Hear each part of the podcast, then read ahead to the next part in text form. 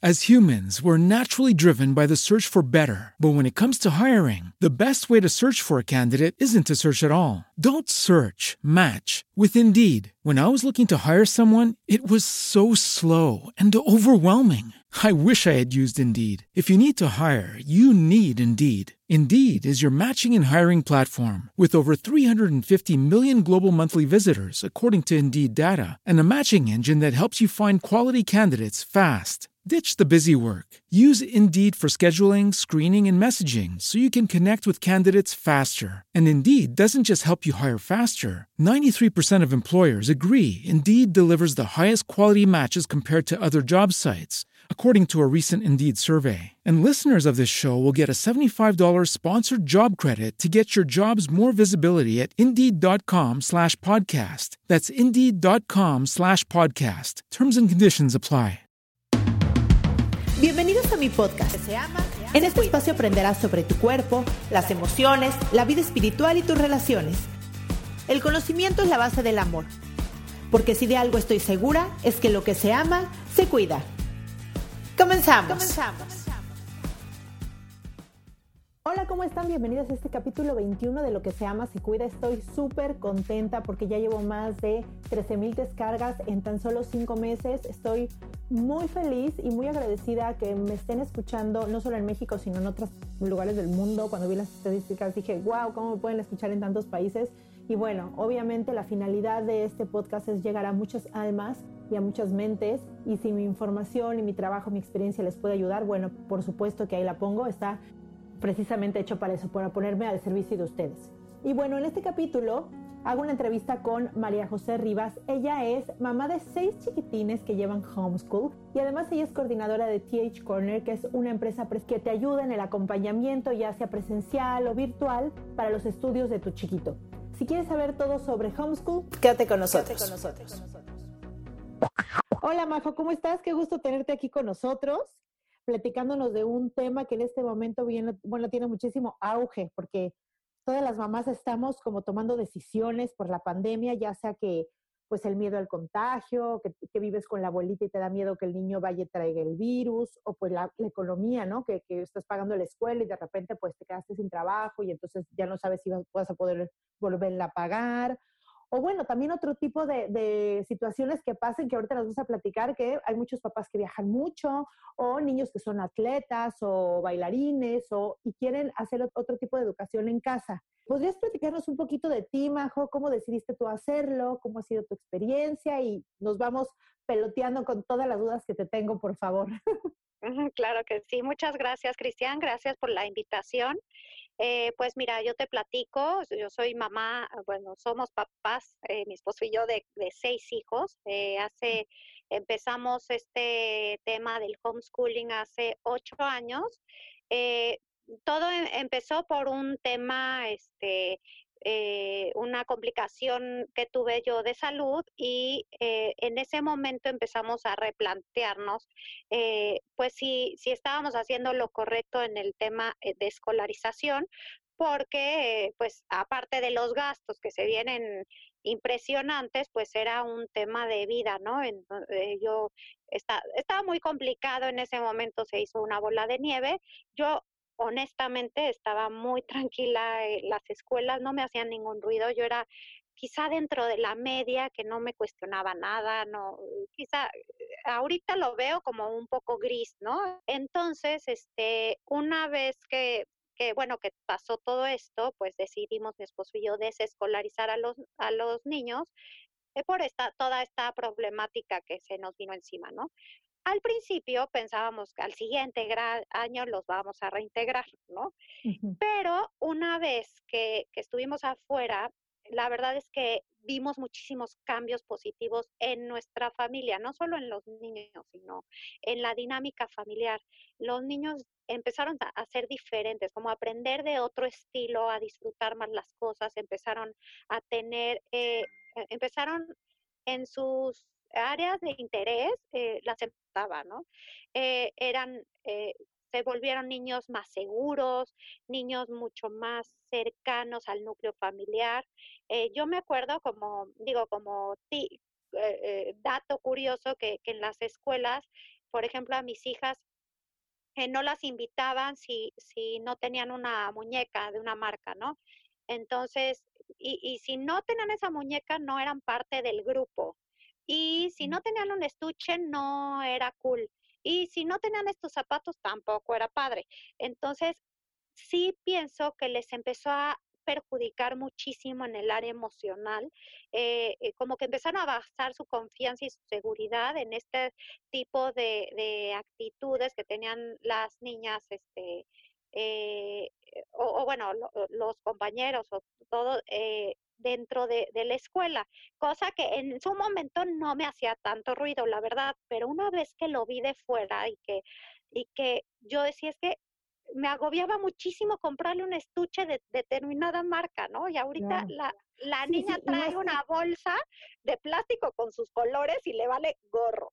Claro, porque además eh, a veces pensamos que el estar con otros, o sea, que lo que necesitan es esta parte social es estar con otros niños y a veces de verdad no sabemos lo que, lo que también eso perjudica en una sociedad donde los valores no son los mismos que tal vez queremos darles en nuestra familia. Entonces, al final no te das cuenta que tú también estás cayendo en el juego de eso porque tu hijo se está sintiendo mal y es como una bola de nieve como que puedes ver, pero no sabes cómo sacarlo porque no ves la opción de sacarlo realmente físicamente de ahí, ¿no?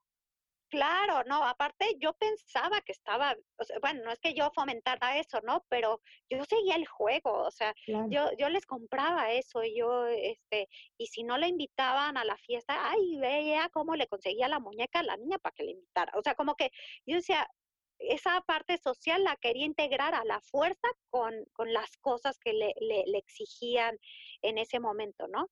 Pero una vez que estuvimos afuera, fui capaz de verlo, ¿no? Fuimos capaces de verlo y yo veía que los niños de verdad empezaron con una paz, o sea, eran como mucho más alegres, niños que, que, que, que se hicieron mucho más maduros porque bueno, también no nos fue fácil en esa época, este, pues todas las cosas que vivimos a causa de la enfermedad, entonces, pero de otra forma no la hubieran vivido así.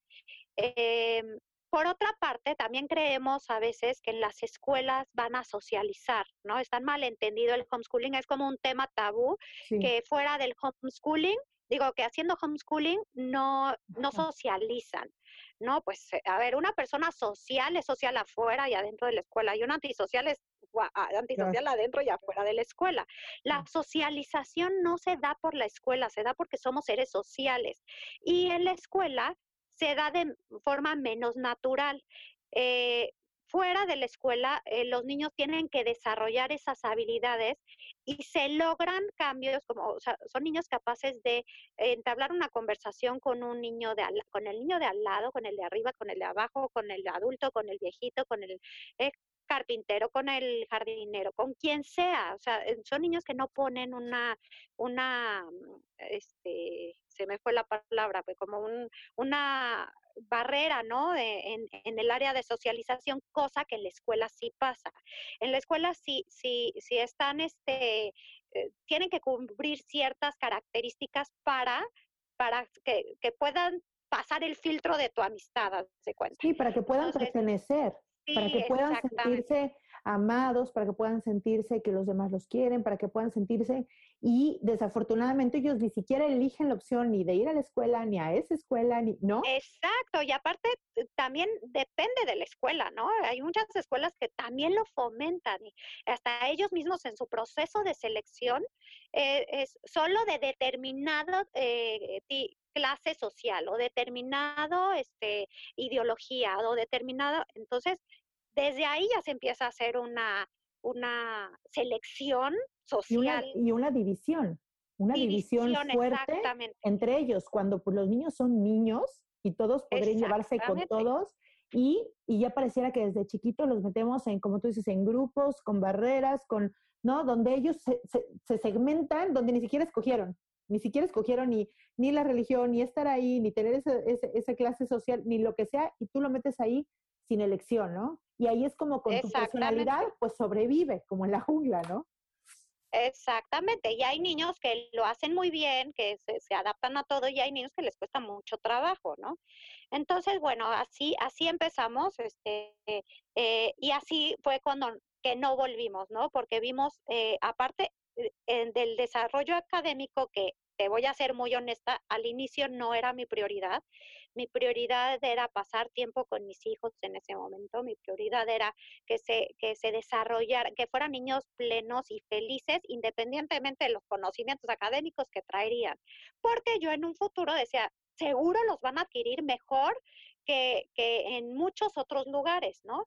Entonces, este, pues esa era, era mi visión en ese momento, bueno, nuestra visión familiar, y, y pues de ahí empieza como la aventura, ¿no? Eh, tuvimos, conocimos gente, bueno, la verdad es que unas amigas que, que, nos dieron un soporte increíble, que, que fueron como las que nos nos acogieron en el mundo del homeschooling, porque al principio, pues eso, tanta información y tanta tantas cosas que te sientes perdido, ¿no? Y aparte el rechazo social de la gente que te quiere y la gente que no te quiere, como te, como que te tacha, no, te tacha de loca, ¿no? De, ay, ¿cómo lo haces? Al menos mételos en una escuela de gobierno, ¿no? Así, muchos comentarios de mucha gente que dices, híjole, apóyame, ¿no? Sí, como cuestionando tus decisiones que al final pues son tus hijos y es como tu maternidad, como decides llevarla. Te quiero preguntar, Majo, ¿qué edad tenía tu hijo más chiquito y tu más grande, tu niño más grande cuando decidieron hacer eso? Mi, mi hija más grande iba a entrar a cuarto de primaria y la chiquita no había nacido. Este, el, más chiquito en ese momento tenía, eh, ¿qué será? Yo creo que como un año y medio, eh, Bernardo en ese momento. Ok, este, Ya después nació nació la última, eh, nació seis años después, así es que eh, ella no vivió todo este proceso.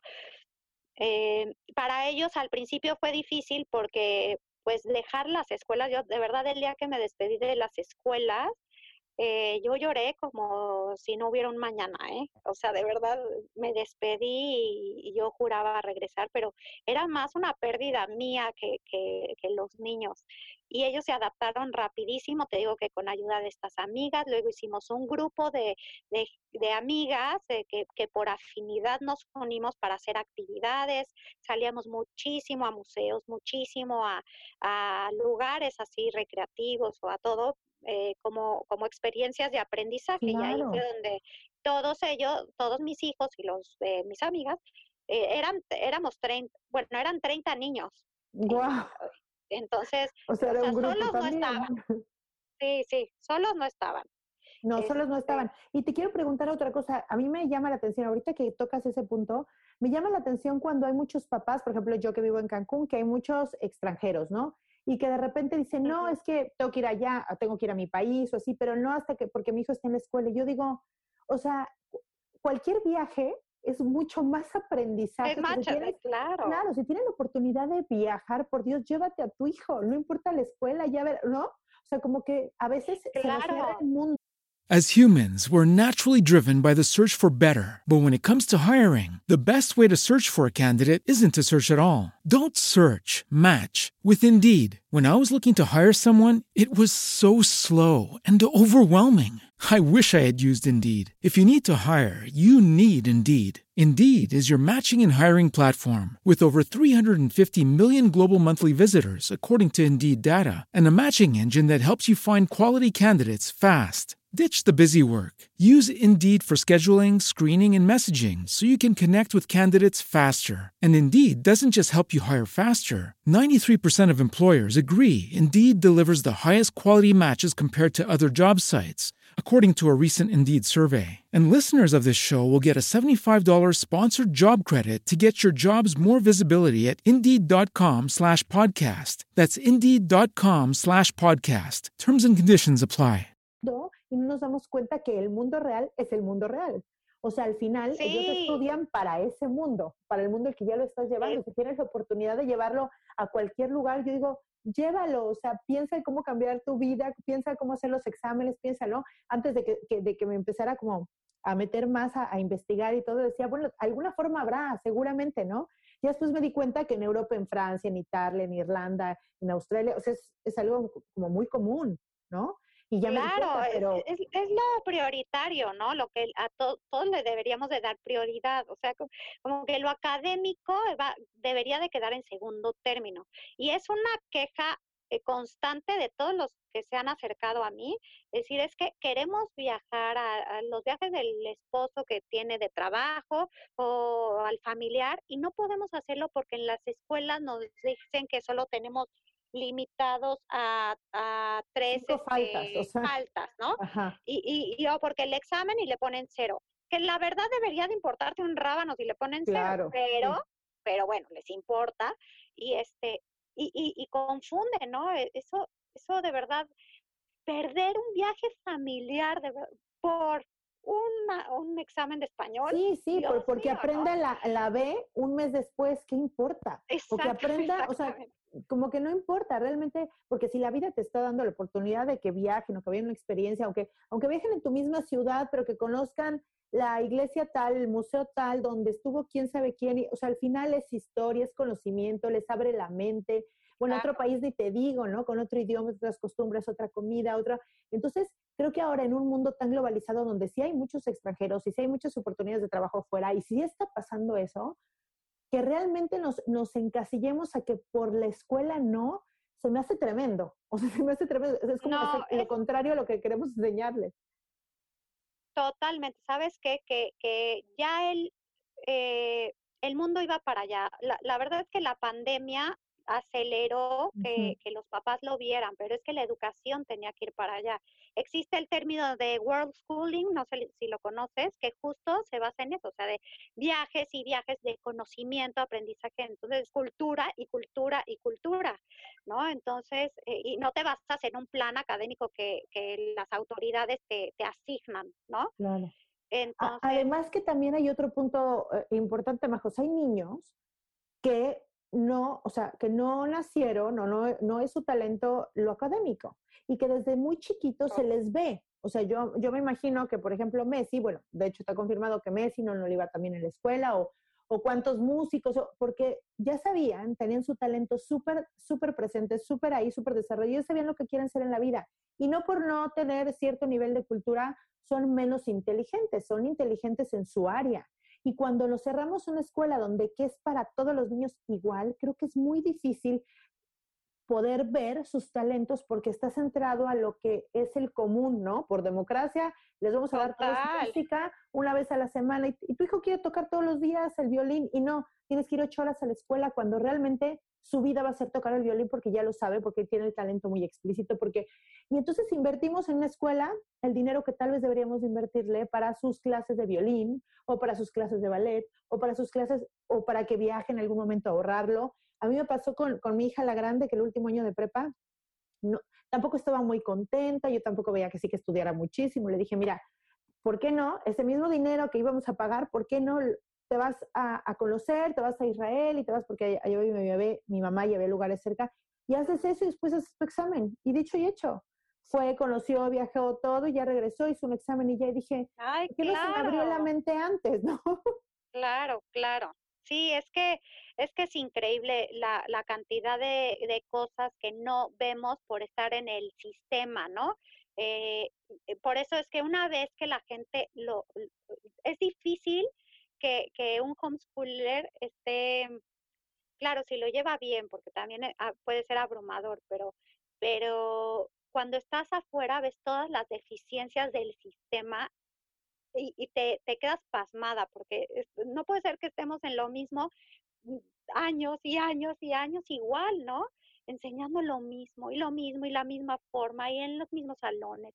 Entonces están totalmente dentro de una media, como tú dices, eh, eh, caminando hacia lo mismo, hacia lo mismo. Entonces, pues claro que, que, los niños eh, pues se cansan, ¿no? Y, y es muy desgastante para el papá que ver que no, que no da que no avanza en otras áreas donde todo el mundo queremos que brille y pues el niño nomás se queda gris porque claro, está en la escuela y no tiene ni siquiera tiempo de pensar que le gusta.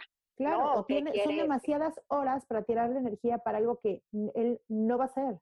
En su vida no le interesa, no lo va a hacer seguro. Si es un niño que no se, no puede estarse todo en la clase, no quiere estar, o sea, seguro no se hubiera meter en la oficina ocho horas diarias, te lo juro. O sea, y si sí lo hace, va a ser el niño más infeliz del mundo porque quiere algo más, porque es muy activo, porque tiene mucha energía, porque está en busca de algo, porque, ¿no? Es como, como observar mucho a nuestros hijos y ver realmente si es nuestra idea y nuestro miedo y nuestro gusto o es el de ellos. Es que el cambio cuesta mucho trabajo, ¿no, Majo? O sea, el, tomar decisiones, porque además, ¿qué tanta culpa le echas a la escuela? No, es que la escuela y la escuela, y cuando ya no la escuela, y todo es tuyo, ¿a quién, ¿a quién le echa la culpa, no? Exactamente es lo que te iba a decir, y justo lo platico con los papás que vienen. Eh, eh, lo que pasa es que mucha gente, claro, no está de acuerdo con el sistema, pero eh, pues sí al menos liberas el 50% de la responsabilidad en, otra, en otro lugar de tu tiempo, de tu espacio y de tu responsabilidad de, de, aprendizaje, ¿no? Entonces,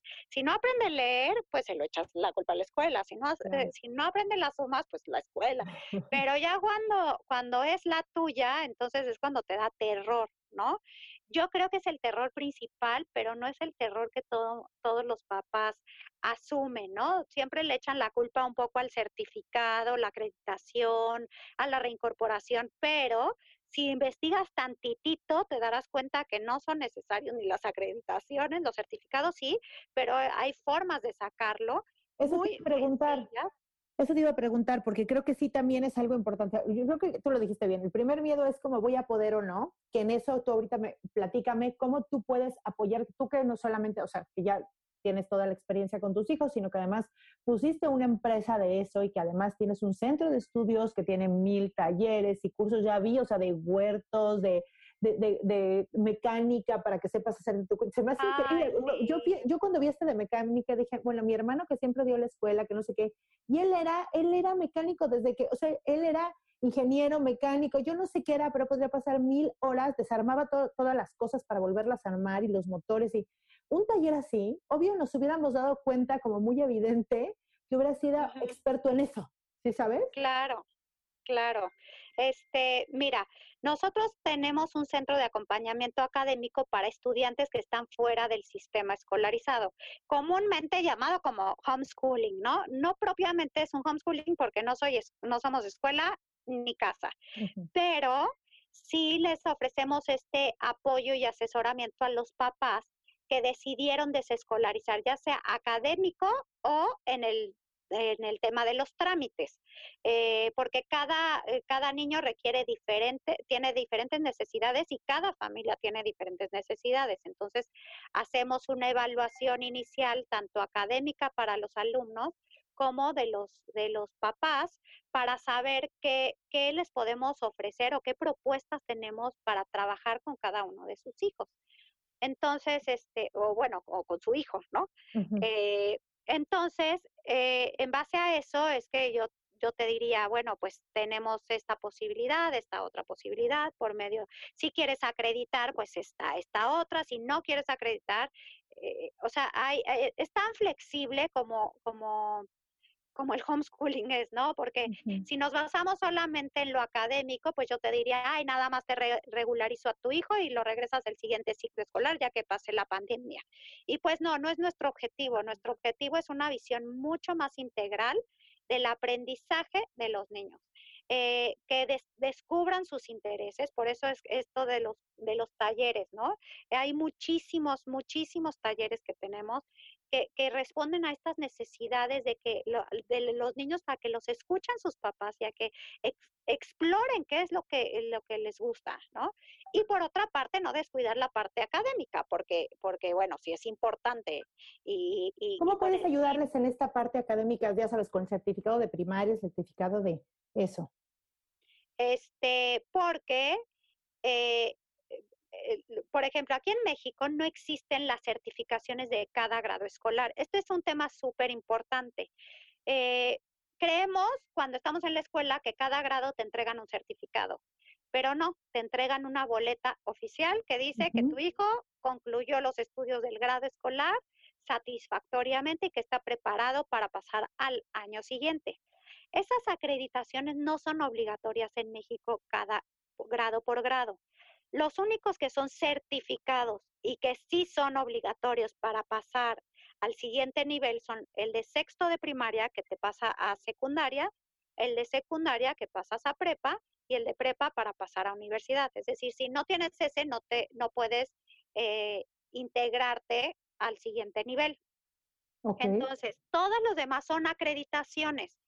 Eh, hay formas de sacar acreditaciones fuera del sistema escolarizado y esto es por medio de escuela sombrilla eh, que, son americanas. Eh, bueno, en, México existen escuelas sombrilla mexicanas, pero forzosamente tienen que acreditar por medio de una americana, porque no existen aquí las acreditaciones. Entonces, estas escuelas que te entregan todo su plan de estudios de todo el grado escolar y tú lo trabajas durante todo el año para eh, al final entregar todas tus evidencias de trabajo y te entreguen una acreditación de que terminaste satisfactoriamente tu grado escolar. Y estas eh, acreditaciones tienen validez. Entonces, claro, si las apostillas, si no, si no las apostillas, pues es como una copia, ¿no? Como una fotocopia. Este, entonces, al juntar todas estas acreditaciones de todos los grados escolares, en las, por ejemplo, en primaria, las seis acreditaciones de primaria eh, te dan el certificado de, de, primaria. De primaria. Eh, a la hora de ir a hacer el trámite de revalidación de estudios ante la autoridad, pues de cada estado, ¿no? Aquí en Querétaro, pues es la UCEBEC, no sé, allá en, en Cancún, que eh, la verdad, qué instancia de gobierno sea la que, pero bueno, al final todas están por la CEP, ¿no? La CEP. Ajá. Entonces, este, el tema es que estas acreditaciones no son obligatorias. Es decir, si tu hija va en tercero de primaria y quieres que se reincorpore. With Lucky Land slots, you can get lucky just about anywhere. This is your captain speaking. Uh, we've got clear runway and the weather's fine, but we're just going to circle up here a while and uh, get lucky. No, no, nothing like that. It's just these cash prizes add up quick. So I suggest you sit back, keep your tray table upright, and start getting lucky. Play for free at LuckyLandSlots.com. Are you feeling lucky? No purchase necessary. Void where prohibited by law. 18 plus terms and conditions apply. See website for details. With Lucky Land slots, you can get lucky just about anywhere. Dearly beloved, we are gathered here today to. Has anyone seen the bride and groom? Sorry, sorry, we're here. We were getting lucky in the limo and we lost track of time. No, Lucky Land Casino, with cash prizes that add up quicker than a guest registry. In that case, I pronounce you lucky. Play for free at LuckyLandSlots.com. Daily bonuses are waiting. No purchase necessary. Void where prohibited by law. 18 plus. Terms and conditions apply. See website for details. Porque ahorita lo sacaste del sistema, ¿no? Y quieres que se reincorpore terminando la pandemia, no te pueden obligar a tener esa acreditación. Pero las escuelas se reservan su derecho de admisión. Entonces, tienen el, el derecho de no dejar entrar a, los alumnos si ellos no quieren. Entonces, son filtros que ponen las escuelas para dejar entrar o no a alguna persona. Entonces, este, pero también los pueden admitir, porque no es obligatorio por parte de la SEP. No sé si me expliqué. Ok, sí. Eh, eso pasa en todos los grados intermedios que no son para pasar de nivel, que es de sexto a primero de secundaria, de tercero de secundaria a prepa y de prepa a universidad. Eh, no sé si, si voy clara hasta acá. Entonces, eso es lo que pasa en las acreditaciones. Ahora, en México existen las certificaciones por medio de LINEA, ¿no? Puedes hacer la primaria por medio de, de LINEA, que es a partir de los 10 años, haces la certificación de primaria y a partir de los 15 años la de secundaria. Y es un certificado oficial que tiene validez para ingresar a cualquier institución educativa. Ok, em, esa es otra de las opciones para poder tener el certificado, ¿ok? Sí.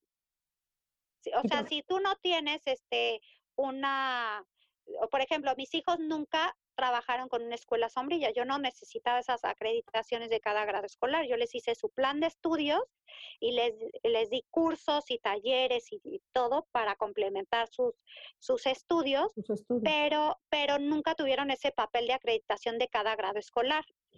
Solamente tuvieron el de certificación de primaria, certificación de secundaria y bueno, voy hasta secundaria hasta ahorita. Claro, porque además tú ya tenías muy claro que esa es la manera que querías que siguieran estudiando y entonces ¿para qué hacías como intermedios? Era nada más secundaria y, y, y digo una cosa, eso, eso es, son, ¿lo pagas? ¿Pagas una certificación y ese es un examen por la SEP, por ejemplo? O no, no, no, no, es gratuita.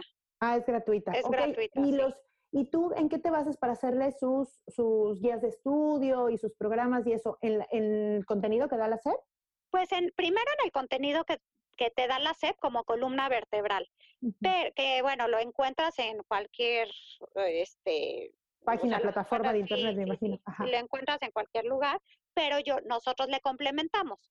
No, no nos quedamos nada más con lo que la SEP te pide porque en realidad sí es poco poco pues sí le falta contenidos, ¿no? Y son muy repetitivos. Entonces, eh, pues si quiero ver ciencias naturales, no solo, solo me queda no solo lo hago con, con el, la programación de la SEP, yo le meto mucho más contenidos para que sea mucho más enriquecedor el aprendizaje. Y además ya, ya me imagino lo, lo lindo que puede ser cada, cada contenido eh, y que tú ya tienes experiencia, por ejemplo, no sé, si le enseñas algo de biología, pues con un documental y con un video de YouTube y con un experimento que se hizo en no sé qué lugar del mundo. O sea, cosas que pueden ser todavía más específicas y más detalles. ¿Por qué? Pues porque no son 50 niños al mismo tiempo gritando, donde también la logística hace que pierdas mucho tiempo, ¿no? O sea, la logística que se sienten, la logística que agarren sus mochilas, la logística, todo esa, esa, digamos, como como tiempo perdido, para ti es bueno, ven, y ahora ves y vamos a comentar lo que te gustó y que es algo mucho más eh, enriquecedor. enriquecedor para los Y es que aparte lo puedes hacer tan completo o incompleto como tú quieras, ¿no? O sea, puedes quedarte ahí con los contenidos de la CEP o lo puedes complementar con tantas cosas y también depende del interés del niño, ¿no? Hay niños que son científicos desde que nacieron y hay otros que no es su área, ¿no? Entonces, eh, lo puedes enriquecer muchísimo de mil formas. Ahora, nosotros tenemos cursos que dan eh, especialistas en los temas. Es decir, si mi curso es de historia, lo da un historiador, si, si es de ciencias, lo da un científico, si lo da eh, así para que, para asegurarme de que el profesor transmite eh, los conocimientos con una pasión diferente. Entonces, Ay, que eso es todo. Eso lo es todo. Ver, a alguien que hace lo que le apasiona y que lo comunica, como que te, te, te, te da, te comuniques energía Sí, y, entonces interesa eso. Claro. Entonces los, a los niños les enriquece el doble una clase que cuando los profesores tienen la embarradita. No, no digo que no haya buenos profesores, ¿no? Pero que cuando tienen una embarradita de los temas, entonces van, se van, van profundizando y profundizando y profundizando en cada, en cada tema de interés. Entonces es padrísimo ver que los profesores pueden pueden darle seguimiento a esa profundización, ¿no? O sea, cuando es un historiador, pues le puedes preguntar lo que quieras porque domina todo el tema de historia. Entonces, y si tu hijo no es muy bueno en matemáticas, bueno, que aprenda lo básico porque no se va a dedicar a eso y que le invierte tiempo en lo que realmente le ama, ama que puede ser la biología, geografía, historia, la salud, ¿no? O sea, que totalmente. Más tiempo y me imagino que les encanta entonces eh, estar aprendiendo cosas que les guste, ¿no? Claro, claro. Como tú dices, no es que les gusten todas las materias, tienen siempre sus preferidas, pero sí son, eh, es mucho más fácil que, que, que estén atendiendo a las materias cuando, cuando de verdad las da un profesional. Ahora, también nuestros cursos van de acuerdo a niveles, porque en las escuelas, pues los cursos van de acuerdo a los grados escolares, pero en un grado escolar puede ser de un nivel alto, medio o bajo. El que está abajo le cuesta un trabajo terrible alcanzar al resto del grupo. El que está alto le da una flojera espantosa esperar a los que están rezagados. Y entonces son los que dan lata, y los, los que van rezagados pues también dan lata porque como ya no entienden, dicen, prefiero pecar de flojo a pecar de tonto, ¿no? Claro. Entonces, este, ni, ya ni ponen atención. Porque también vemos que pues les afecta su autoestima, ¿no? O sea, al final ellos como, como además nunca en la escuela o casi nunca les dicen, a ver, no hay problema, el que es bueno en matemáticas puede que ser más, y no, no, no son menos inteligentes o más valiosos, como no se aclara ese punto y a lo que se le daba la idea es, a los números y a los exámenes. Totalmente. Entonces los niños que, o sea, los niños que realmente no, no son buenos para lo académico o que tienen las materias que les va muy bien, otras muy mal, o al contrario, alguien que le va muy bien, a mí me pasa con Maya que es muy buena en matemáticas y pues le da flojera y como que se desespera porque los demás están preguntando, porque, ¿no? Y digo, bueno, pues tú eres buena en matemáticas, pero tal vez no eres buena en historia, ¿no? O no eres buena en inglés, o no eres, y ahí ellos te tienen que esperar a ti. Y entonces, esta cosa de que sean tantos niños juntos también hace que no puedas adelantar a unos o esperar a otros, ¿no? Como cada quien su tiempo. Pues más, sí, e, exactamente, tantos niños juntos, pero más que tantos niños juntos, que estén de diferentes niveles en un mismo grado. Entonces, puedes acomodarlos por niveles y entonces ahí sí el, el, profesor solamente trabaja de acuerdo al nivel del grupo. Entonces es mucho mejor para, la, para los alumnos y ya no te quedas rezagado no te, y, puedes avanzar al ritmo que tú necesites. Entonces, así son mis cursos. O sea, mis cursos no están de acuerdo al grado escolar, sino al nivel de estudios de, de, los niños, ¿no? Claro que también los separo por edades, porque a lo mejor uno de secundaria que tenga un nivel de primero de primaria, pues tampoco está padre meterlo con un chiquilín, ¿no? Y, o sea, para ninguno de los dos. Entonces, tengo acomodados por niveles, pero también por edades. Entonces, este, pues sí, es súper enriquecedor Oye, Majo, este y, y, una pregunta, en, en, en el caso de, de, la asesoría virtual, eh, ¿hay en algún momento, por ejemplo, clases o asesorías para los papás que hagas un grupo de Zoom o algo donde, donde les puedas decir, a ver, eh, no sé, si yo estoy enseñándole a mi hija la tal letra, oye, ¿sabes qué? Yo no sé si, si se enseñan la cursiva o no, porque fíjate que esto, me atoro en esto, y entonces pueden estar como como de ser de muy cerca contigo preguntándote cómo les enseñan como para aprender el proceso de aprendizaje y luego ya seguirse, o les das el contenido y nada más haces como examen, o cómo es la manera de trabajar de lejos. De lejos, mira, tenemos eh, un plan de monitoreo o acompañamiento académico. Es decir, cada alumno tiene un monitor o una persona que es un asesor asignado para que, para que le dé... Eh, para que se encargue de, que el niño vaya avanzando de acuerdo a su plan de trabajo. Entonces, diario tiene comunicación con él, diario, ¿no? Tiene sus, su, su plataforma abierta para que en el momento en que el, el papá o el niño necesite ayuda, esté el monitor para resolverle. Y por otra parte, también damos asesorías como ya muy puntuales a los papás, pero es así, ya sea, serían de temas como muy específicos, ¿no? Eh, que, que, sea, que sea por, no sé, necesito que me ayudes a tal. Entonces, este, ya se programa una asesoría para eh, darle este, este, ayuda a los papás pero el día a día es con el monitor y el alumno, entonces el monitor es el que hace, lo, le ayuda al alumno a, tener su organización, a hacer sus registros, a, hacer sus contenidos académicos, si tuviera alguna duda, necesidad de, ¿sabes qué? No entiendo las divisiones, bueno, pues el monitor le ayuda a, que esas dudas se aclaren, este, y, así es el día a día. Y también pueden entrar a los cursos también pueden tomar los cursos. Y te iba a preguntar otra cosa, Majo. En tu experiencia eh, haciendo un curso, no sé, de segundo grado, tercero grado de primaria, una cosa así, ¿cuántas horas al día tiene que estudiar un niño, digamos, no, con estos talleres o cosas que les interesan de más, sino como lo, lo más básico para presentar su primaria y demás? ¿Cuántas horas tú recomiendas que el niño tiene que estar sentado estudiando en su casa? Mira, dependiendo del niño y dependiendo de la plataforma y dependiendo de la familia. Depende de muchas cosas. Este, yo no te podría decir una fórmula secreta de a tantas horas ya aprendió. No, porque hay niños que con muy poquito avanzan muchísimo y se agotan rapidísimo. Entonces, eh, dependiendo del trabajo efectivo del niño. Yo me acuerdo que al principio que hacía homeschooling, pensaba que, si mis hijos no estaban sentados eh, trabajando, llenando libros, no estaban aprendiendo. Era como mi, visión de inicio, ¿no? Pero, pues no, o sea, la verdad es que no aprendían, todos nos frustrábamos, nos, eh, eh, yo estaba muy, o sea, me cansaba muchísimo y luego me di cuenta que, que, aprendían mucho más en actividades mucho más dinámicas, a lo mejor me lo llevaba al súper tal vez, ¿no? Y el que estaba aprendiendo a escribir, pues me hacía en una libretita la lista de, de lo que íbamos a comprar. El que estaba aprendiendo a sumar, pues me sumaba las manzanas. Y el que estaba aprendiendo a multiplicar, me multiplicaba los litros de leche por los que íbamos a comprar. Entonces, esa actividad de aprendizaje era mucho más enriquecedora que me estuvieran completando los libros. Bueno, que al final eso es lo que te venden las escuelas, cuando te venden que es un aprendizaje constructivo y que van a aprender y que lo van a construir con su conocimiento. Y digo, bueno, pues lo construyen, pero ahí dentro del salón, en una mesa, ¿no? Digo, bueno, eso, realmente no se vuelve un aprendizaje constructivo porque no están viviendo la experiencia de exactamente ir al súper y contar uno, dos, ¿no? Los seis limones, y si son seis limones y seis naranjas y cuatro chiles. Y entonces al final realmente no se vuelve tan constructivo, porque tiene que ver con la experiencia.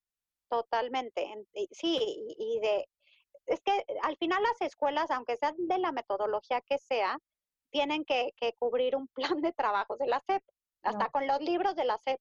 Entonces, este, pues por muy constructiva que sea, sí tienen actividades constructivas, y hay unas que lo llevan mejor que otras, pero siempre tienen que estar eh, eh, pues reguladas, ¿no? Entonces eso es lo que las, les impide a veces actuar de cierta forma y, y, aparte de que no pueden salir de las la logística, claro. sí, eh, o sea es otra cosa. Entonces en el, en la, cuando estás en tu casa, pues no necesariamente tienen que estar sentados escribiendo o en una plataforma, pero bueno, hay, o sea, la, hay algunas plataformas que te dicen, bueno, con una hora diaria o dos horas diarias ya diste como el avance y hay otras plataformas que te dicen cuatro horas diarias, dependiendo de la exigencia que tenga cada, cada escuela sombrilla. Entonces, yo te diría este, que, que sí lo tienes que evaluar con tu hija, o sea, ni siquiera familiarmente, porque cada hijo es diferente. Entonces, a lo mejor eh, una de ellas con una hora ya avanzó lo de lo que la otra avanza en seis horas. Entonces. Y lo puedes, pues, y también lo puedes personalizar como, bueno, si acabas esto rápido, entonces cambiamos el siguiente tema, cosa que la escuela, pues no, se van sus horas y tienen que cubrir, ¿no? Y si los ves súper embotados desde el principio, bueno, no pasa nada, te sales a caminar tantito y ahorita regresas a trabajar y no pasa nada, ¿no? O sea, no tienes que rendirle cuentas a nadie. Entonces, este, esa es la flexibilidad que, que te da hacer homeschooling y, y, y que es muy enriquecedora. Claro, no se trata de una libertad malentendida que cada quien haga lo que quiera y que sea un Bien te preguntan mucho por eso, ¿no? ¿De qué? De la... De, que sean como demasiado, como que los papás eh, les da miedo a los niños que... Que, que, cada quien haga lo que quiera. Sí, exactamente. Es que creen que, que de esta forma, pues cada quien va a hacer lo que su gana le da y no van a trabajar nunca. Pero pues es que porque están acostumbrados a que a que solo trabajan si les dicen qué es lo que tienen que hacer. O sea, sí tienen que eh, romper con, con, un, con la visión de escolarizar, porque, porque no funcionan de la misma forma. Si tú pretendes que tu hijo fuera de la escuela, o sea, no, se vale escolarizar las casas. ¿sabes? O sea, es totalmente diferente. Entonces, y sí es la gran preocupación de los papás. Hay muchos que me dicen, a ver, ¿y yo cómo me voy a asegurar que sí está trabajando?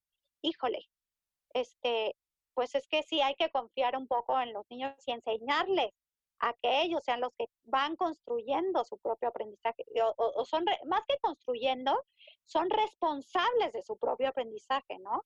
Eh, claro, que también por una, ganancia en su vida por eso, ¿no? Para que ellos mismos quieran hacerlo, porque si, si, si, si en vez de que sea de esa manera, eh, es gritos y sombreras y, y, te sientas y no sé qué, y no esté como abierta a que aprenden de otra manera, aprender juntos, porque yo, yo creo mejor que al final esa es la maternidad. La maternidad es ir recorriendo con tus hijos, ir aprendiendo en el camino. Nadie te dice cómo hacerlo, nadie te asegura que lo estás haciendo bien, no hay un libro que diga dónde, y al final eso es. Es acompañarlo en la vida de la mano y ir aprendiendo juntos. Que nos hayamos soltado de la escuela para, para dejar a los niños ahí, porque además un papá me decía el otro día, es que pagamos para que los cuiden, no para que aprendan, ¿no?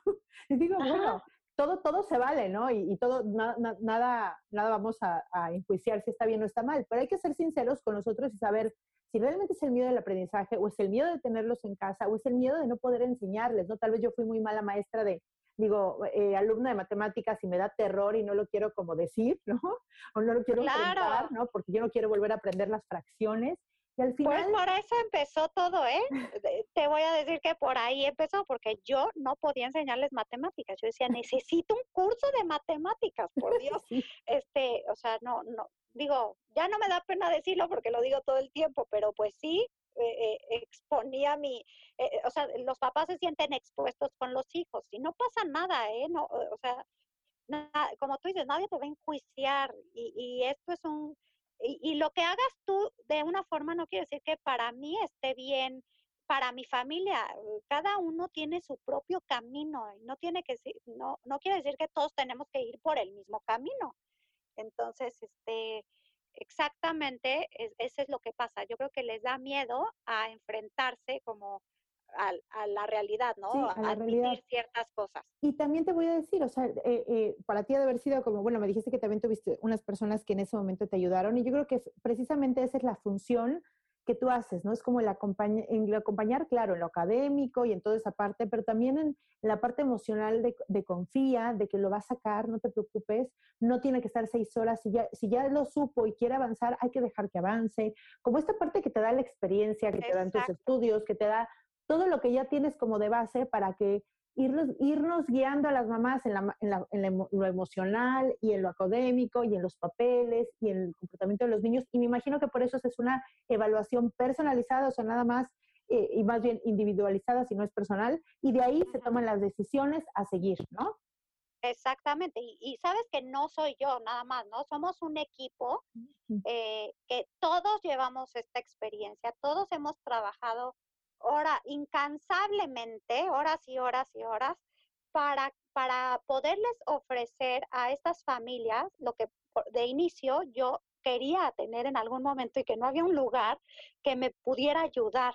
Entonces, eh, esto no salió por la pandemia, como bien sabes, esto salió antes, pero bueno, la pandemia lo aceleró, ¿no? Entonces, somos un equipo eh, multidisciplinario eh, donde todos tenemos esta esta misión de ayudar a las familias a integrarse en este, en este modelo, ¿no? Eh, que, me preguntan mucho, es que no, ¿por qué no eh, te incorporas para que ya sea más padre, o sea, más eh, fácil para los papás? No, no, pues es que no me interesa, no me interesa meterme en el cajón de todas las escuelas. Para eso hay muchísimas y de muchísimos modelos.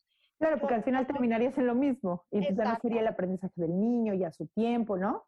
Exactamente, no, no, no sería. No, Majo, pues me aclaraste ahora sí que todas mis dudas, pero todas las que les haya quedado duda, por favor, voy a dejar toda la información de Majo y de su empresa aquí abajo. ¿Cómo se llama tu, tu empresa de Corner?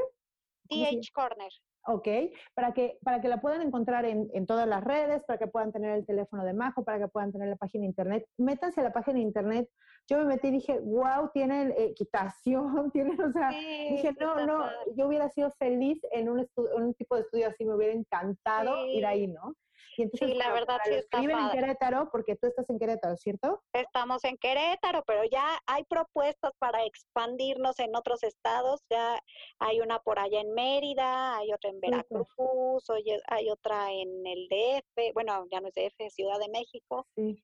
no, pues este, lindísimo, está expandiéndose. Y bueno, lo mejor es que también se puede hacer virtual para toda esta gente que también está viajando, que tiene miedo de regresar a la escuela, que, que abran la mente y vean que sí se puede hacer la educación de otra manera.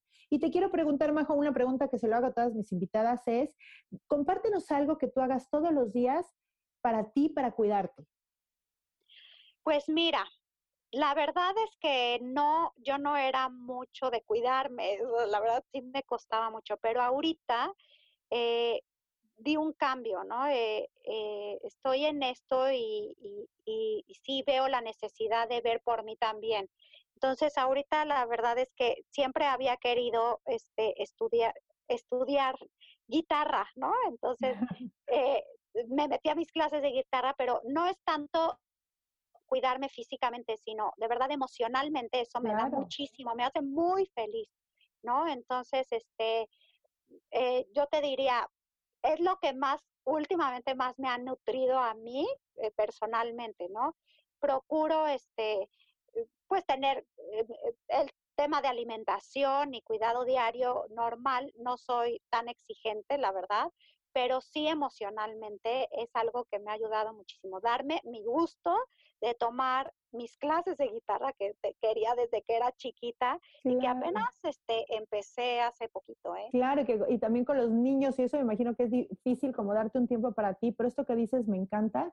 Creo que una muy, muy linda manera de cuidarte es hacer algo nada más por el placer de hacerlo, por el placer de estar ahí, de aprender algo nuevo, de crear, de equivocarte, de reírte, de algo que, siempre tuviste ganas, que solamente que sea mío, ¿no? O sea, y tan, tan es así que, que, que, los niños, o sea, mis hijos ven un cambio en mí desde que eh, tomo mis clases de guitarra, que cuando ven que es la hora de mi clase, este, se, no se esconden, sino todos se van a sus cuartos, me ayudan con la chiquita y este, para que nadie me interrumpe y yo disfrute mis clases. Entonces, de verdad, Ay, me encanta porque emocionalmente claro, no, y el mensaje que le das a tus hijos tan lindo de vamos a trabajar en equipo, esto es lo que mamá decidió hacer y que me gusta y ellos pueden ver que lo disfrutas y apoyan, ¿no? Yo sé que te ayuden con la pequeñita y eso me encanta. Al final creo que un trabajo importante de de ser mamás o un, un, valor importante es el trabajo en equipo, donde cada uno es importante que esté bien, donde todos podemos apoyar para que cada uno del integrante de la manada, como yo digo, esté bien, ¿no? Sí, y sobre todo dar, darte tus tiempos, ¿no? Eh, para lo que sea, ya sea para eh, ejercicio. Para tejer, para ver, hacer ejercicio, para tejer, para irte con una amiga, para pintarte las uñas, un tiempo para ti.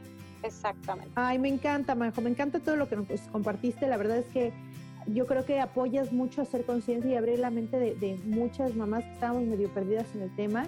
Y bueno, invitarlas a todas que se acerquen, que busquen, que pregunten, que de verdad eh, eh, pues no tengamos miedo, ¿no? Que el mundo está cambiando y tenemos que cambiar con el mundo porque no nos podemos quedar atrás, tenemos que evolucionar todos.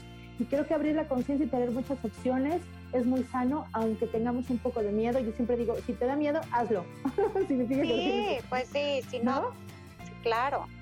Claro, totalmente. Muchas gracias, Majo. Gracias a ti, Cristian. Me encantó platicar contigo y, bueno, estamos en contacto. Claro que sí, gracias. Bye. Y muchas gracias por haberme escuchado. Les pido por favor una estrellita, un like eh, que me sigan o un comentario, depende de la plataforma en la que me estén escuchando. Estoy en iBox, Spreaker, Spotify, en Apple Podcast, en mi página de internet www.loquesemasecuida.com. También aquí dejo la información donde pueden ver mis talleres, mis terapias, para bueno, poder trabajar más de uno a uno. Me encantaría que me mandaran mensajitos también sobre, sobre qué opinan o sobre algún comentario sobre los podcasts. Me encanta tener contacto con ustedes. Creo que es la parte más rica del podcast cuando me dicen qué piensan, qué les pareció, qué necesitan, qué les gusta. Bueno, esa, esa parte me encanta. Y nos vemos el siguiente miércoles aquí en Lo que se llama Se Cuida. Un beso, bye bye.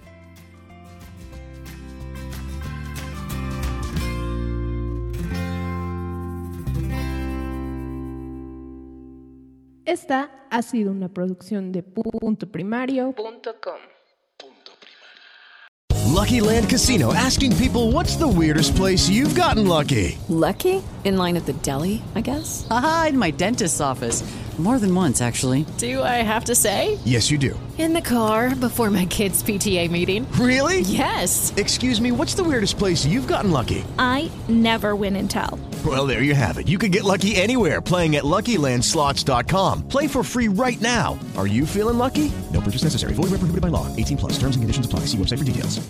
With Lucky Land slots, you can get lucky just about anywhere. Dearly beloved, we are gathered here today to. Has anyone seen the bride and groom? Sorry, sorry, we're here. We were getting lucky in the limo and we lost track of time. No, Lucky Land Casino, with cash prizes that add up quicker than a guest registry. In that case, I pronounce you lucky. Play for free at LuckyLandSlots.com. Daily bonuses are waiting. No purchase necessary. Void where prohibited by law. 18 plus. Terms and conditions apply. See website for details.